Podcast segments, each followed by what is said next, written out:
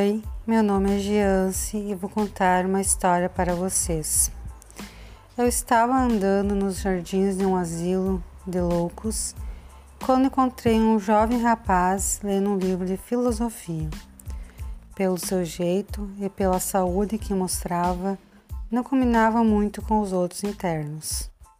Sentei-me ao seu lado e perguntei: O que você está fazendo aqui?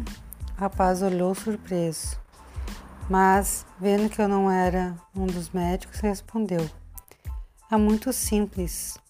Meu pai, um brilhante advogado, queria que eu fosse como ele.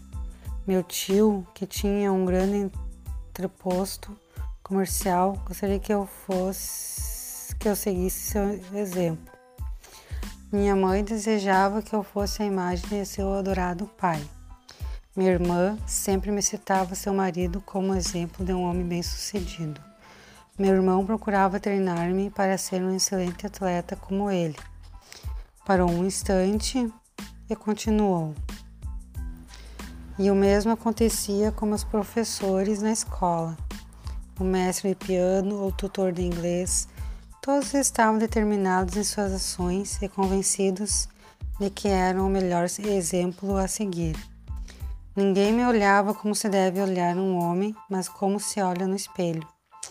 Dessa maneira, resolvi me internar neste asilo. Pelo, pelo menos aqui eu posso ser eu mesmo.